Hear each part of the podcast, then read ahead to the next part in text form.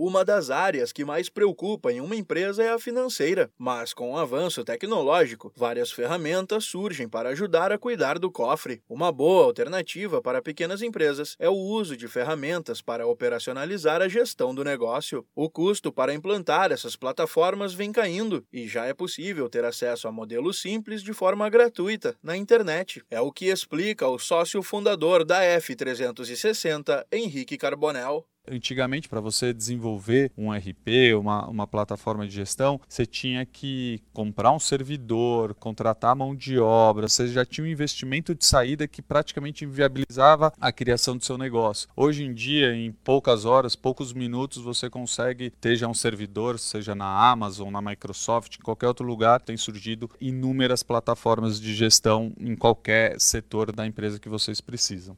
Para melhorar o desenvolvimento do negócio, o empreendedor pode ainda automatizar processos, simplificar a gestão e desburocratizar a empresa. Outra inovação na área financeira que ganhou força nos últimos anos foram as fintechs. Esse modelo de negócio facilitou o acesso de micro e pequenas empresas ao crédito. As fintechs acabaram obrigando os bancos tradicionais a mudarem a forma como concediam empréstimos, tornando o mercado mais competitivo, como destaca o economista e planejador financeiro Alexandre Alexandre Pires de Campos. Os bancos estão se movendo, por quê? Porque o Banco Central já aprovou para 2020 60 novas fintechs. Então, os bancos grandes, eles mesmos, muitas vezes, criando empresas paralelas aos bancos, mas que concorrem nesse mercado tão bem quanto essas fintechs que estão surgindo. O país crescendo forte, o dinheiro vai precisar girar, com juros baixos é, mais ainda. Né? Então, mais gente vai querer tirar seu dinheiro do banco para investir em produção,